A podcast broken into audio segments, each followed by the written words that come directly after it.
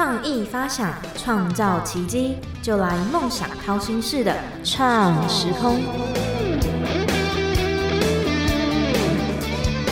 欢迎收听《梦想掏心式的创时空》，我是景景。那近几年来，除了韩剧、陆剧跟日剧之外啊，台剧也开始有一些创新跟回温的效果。那不知道听众朋友还记不记得以前属于我们台剧的巅峰时期呢？以前呃，自己在杭州念书的时候啊，最常被身边朋友提起台湾早年的电视剧，像是《海派甜心》啊，《转角遇到爱》、《麻辣鲜师》等等，都是那时候相当有名的电视剧。那近几年有几部在台湾非常红，然后也有到亚洲的电视剧。所以我们今天邀请到是作家也是导演，就是在二零二一年相当火红的电视剧《火神的眼泪》李志强导演。我们请导演先跟听众朋友打声招呼。哎，呃，晶晶好，呃，各位观众朋友大家好哈。那我叫李志强，呃，我我实际上是一个电影导演。也是一个制作人、编剧。那我另外一个身份是作家。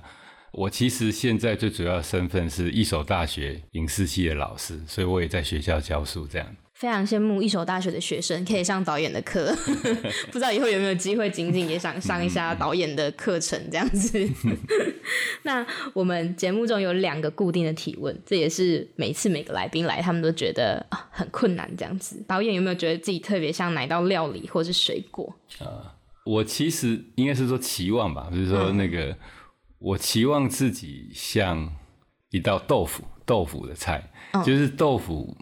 这个菜啊，它看起来非常简单，嗯，是非常平时的一个东西。但是豆腐可以做成各式各样的豆腐料理，比方说可以做成成 麻辣豆腐，也可以加肉做成臊子豆腐，也可以做成凉拌豆腐，嗯嗯，也可以变成汤品，嗯。但是虽然看起来平淡无味，但是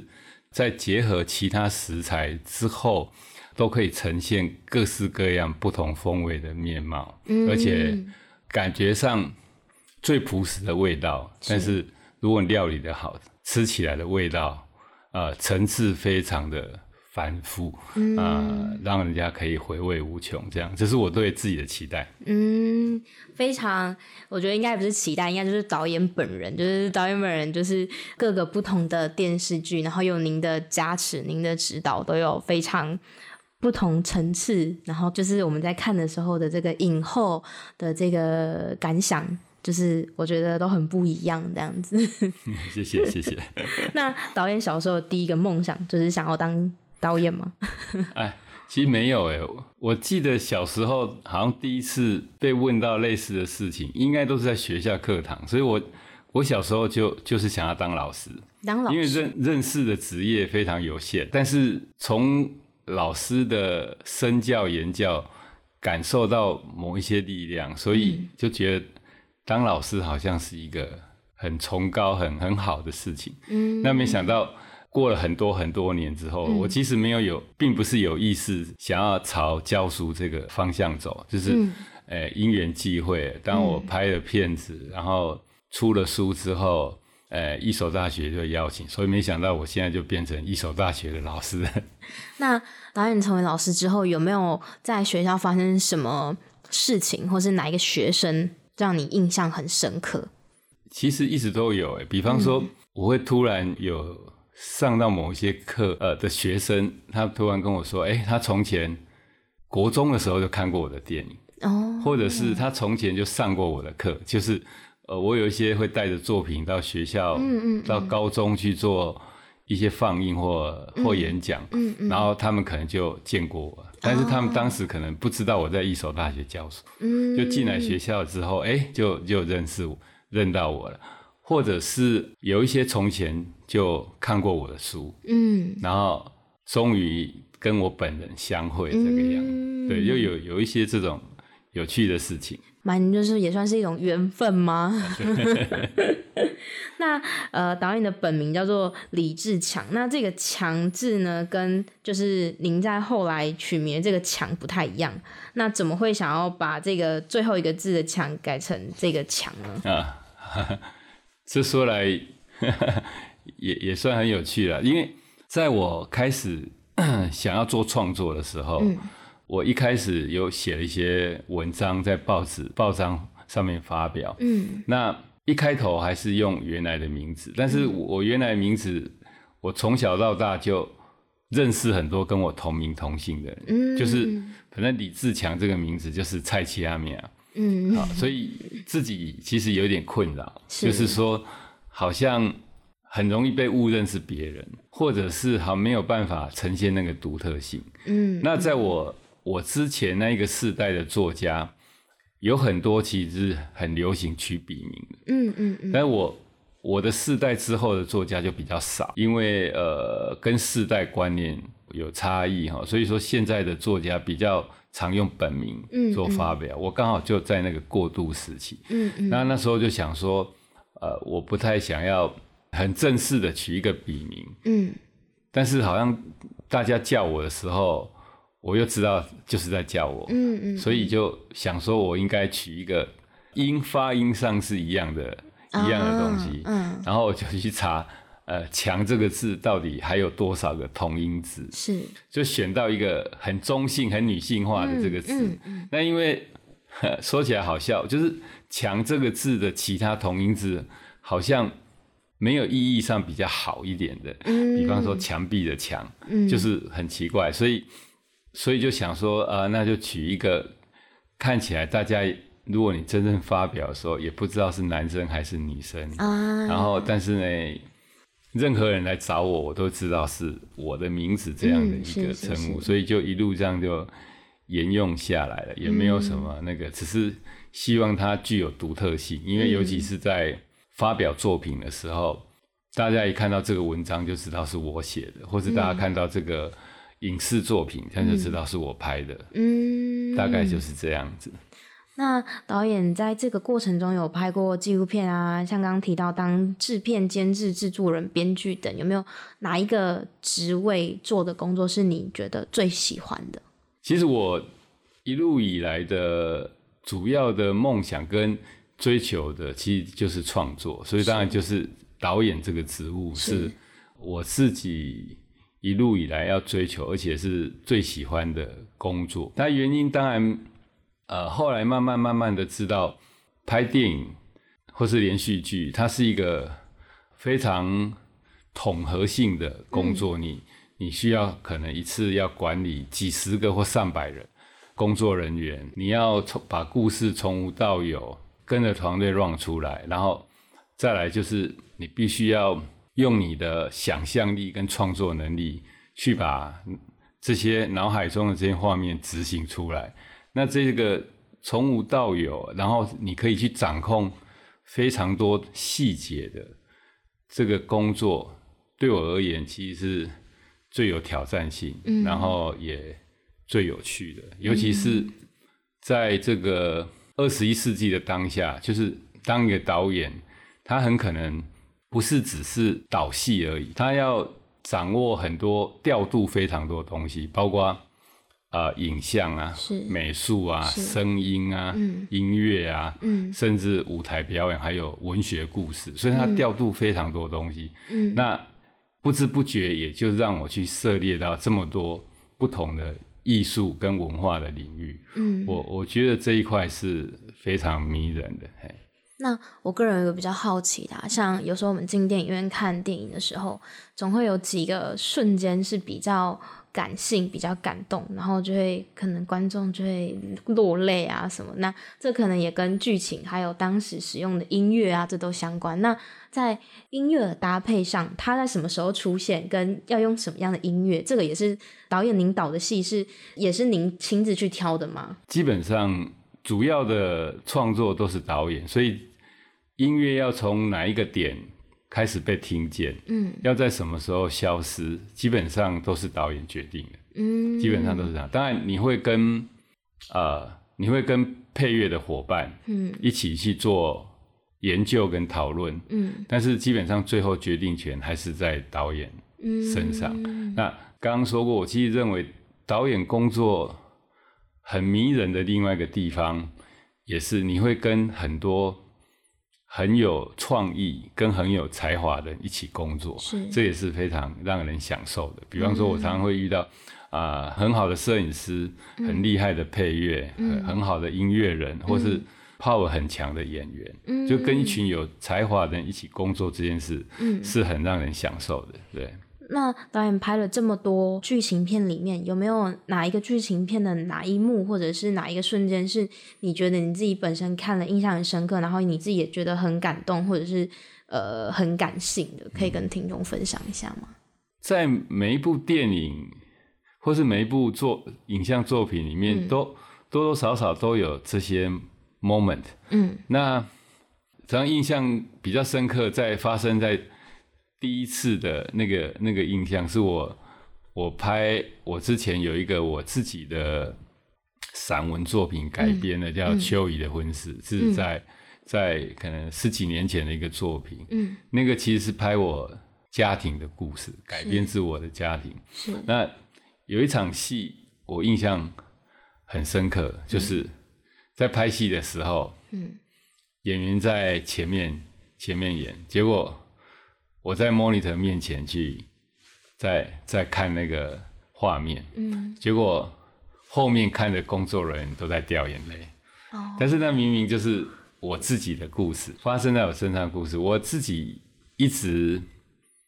在当下一直提醒自己，就是说我我要保持距离，我要保持一个客观、嗯嗯。去看这个故事，就当做我是一般观众嗯嗯。在看，所以我不能太过感性，然后太过自溺嗯到那那个里面去。可是，在后面看的工作人员，他们其实他们其实都不知道是我的故事，但是他们看了演员表现的当下，嗯。每一个人都在掉眼泪。嗯。那那个时候，我自己大概就有这个感觉，就是说，那呃，这样子的戏，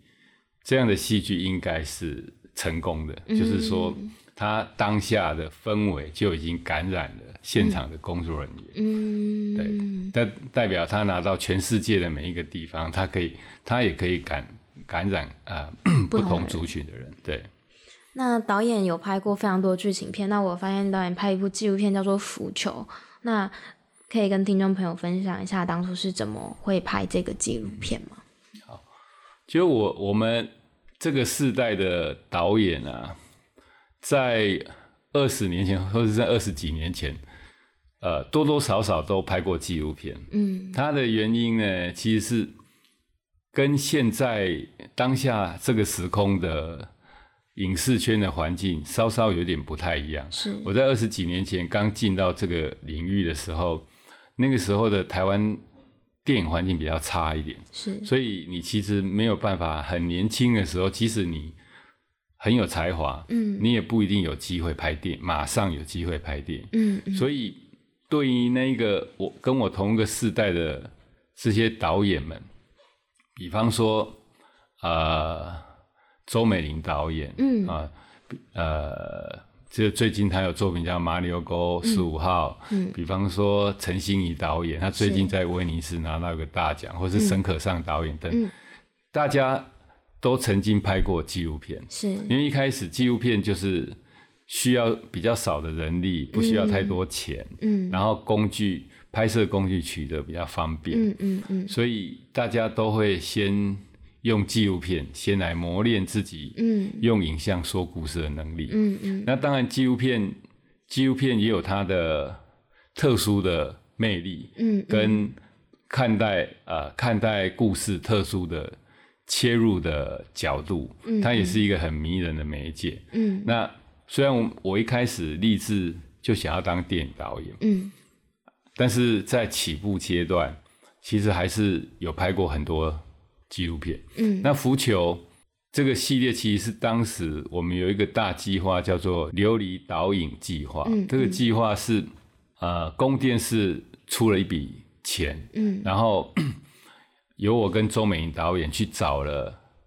十二个新那时候叫那时候的新锐导演，嗯嗯每一个现在其实都是在台湾还还蛮重要的电影导演或创作者。嗯那时候每一我们的计划就是每一个导演认领一个离岛，嗯，有人拍蓝屿，嗯，有人拍绿岛，嗯，有人拍金门马祖，嗯嗯，那我我就是拍我熟悉的小琉球，是，那小琉球它好像孤悬在台湾的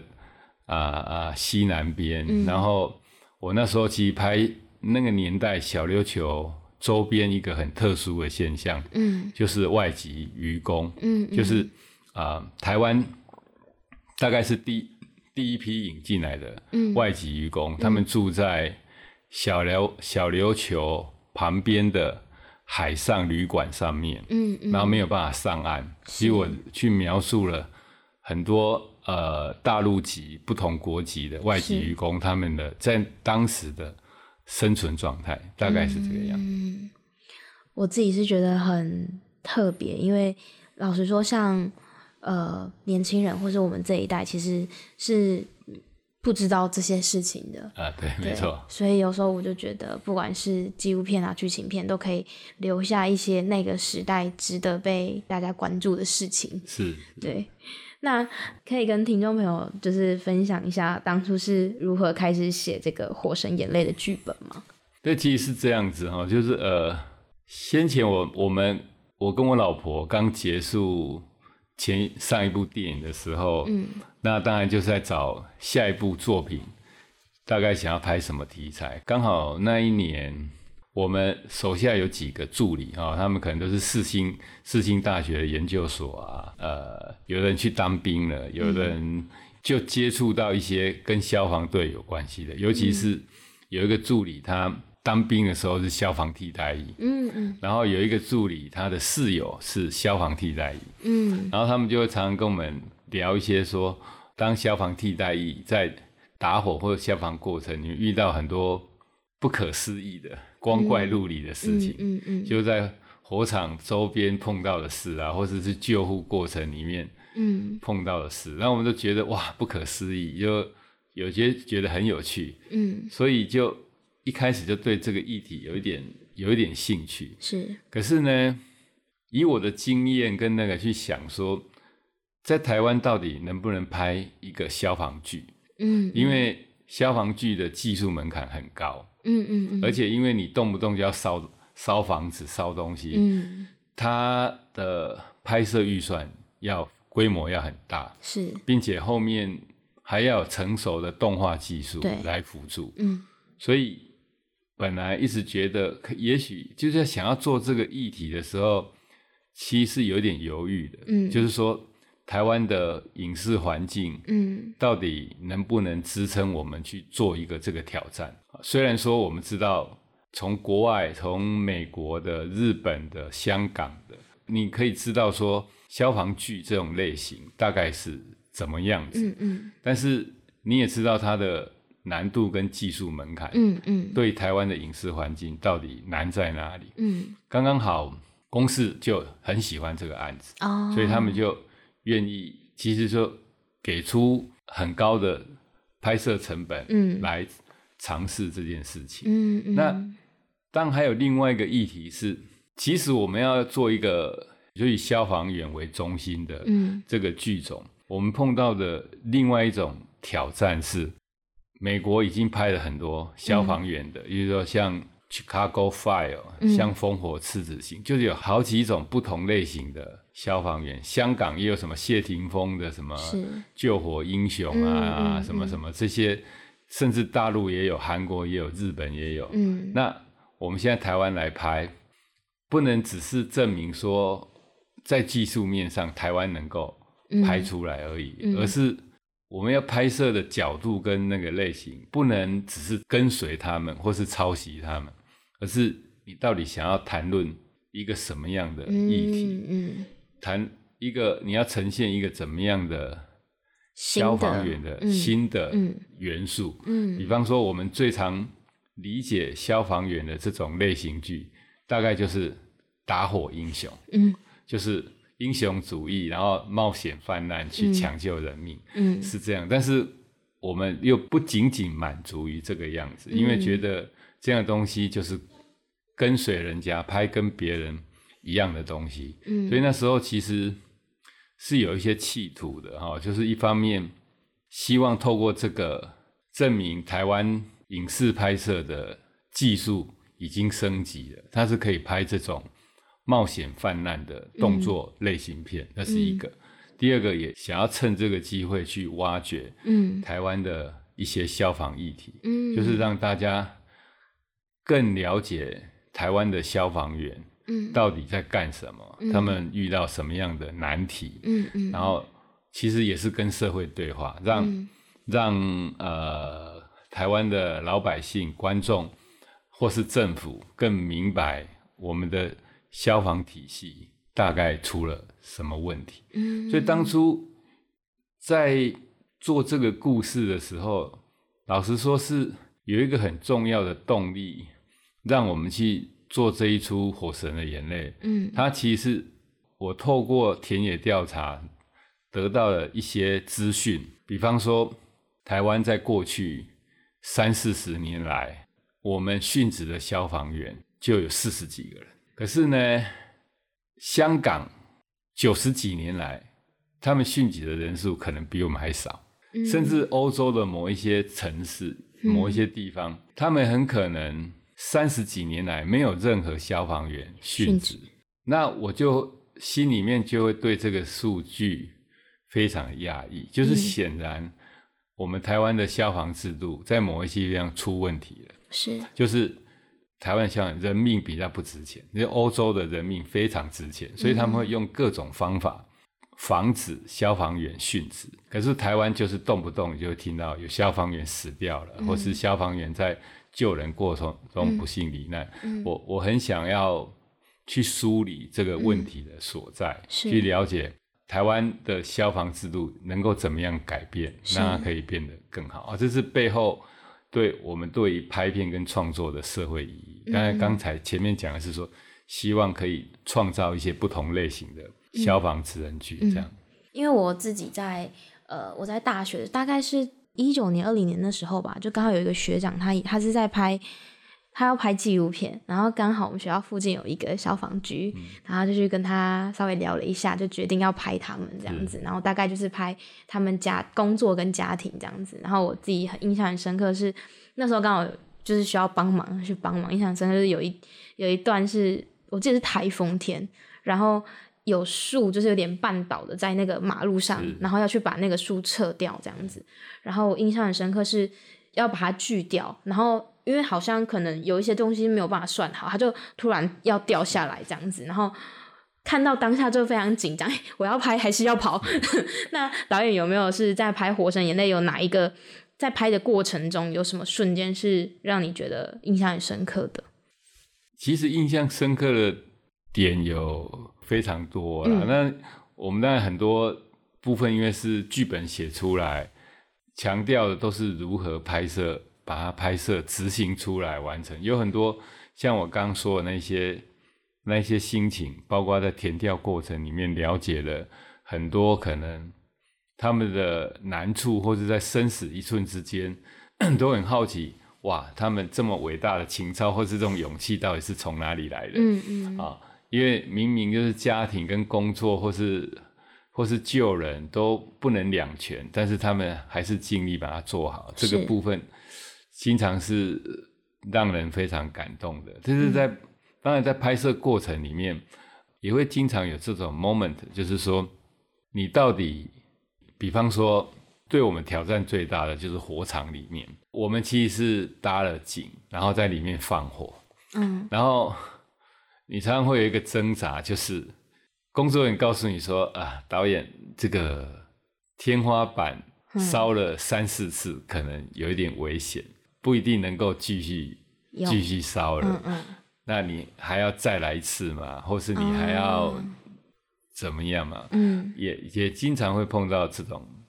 你要求好，嗯，跟安全上面的一个平衡，是，就是你你如何在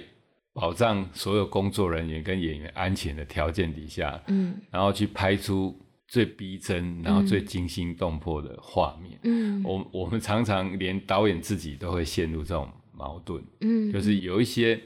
他的确是很高的技术难度。嗯，然后你可能会需要冒一些险，嗯，可是理智就告诉你，绝对不能有一丝安全上的疏漏。是，在拍片现场，常常要花很多时间去确保安全问题，嗯然后确保一切的执行都都不会有任何安全上面的疏漏，然后才能去拍它。嗯，只是在过程里面，心情就会经常有这样子的拉扯。嗯，对。那今天导演跟听众分享了这么多呃拍片的瞬间呢、那有没有什么就是可以建议给想要未来想要走大船相关科系的学生这样子？其实我觉得最重要的还是兴趣啦，嗯。就是兴趣这件事情，不管你未来从事什么样的行业，这个兴趣跟志向的确立，很可能都是最重要的。嗯。当然，在大船这个领域有非常多迷人的很多迷人的地方哦，就是你可以接触到非常多的人，呃，很可能呃可以在公众的面前，然后你可以去做跟公众有交流或沟通的事情，甚至你可以做创作，你可以做有有一些你自己的表达，我觉得这都是大船领域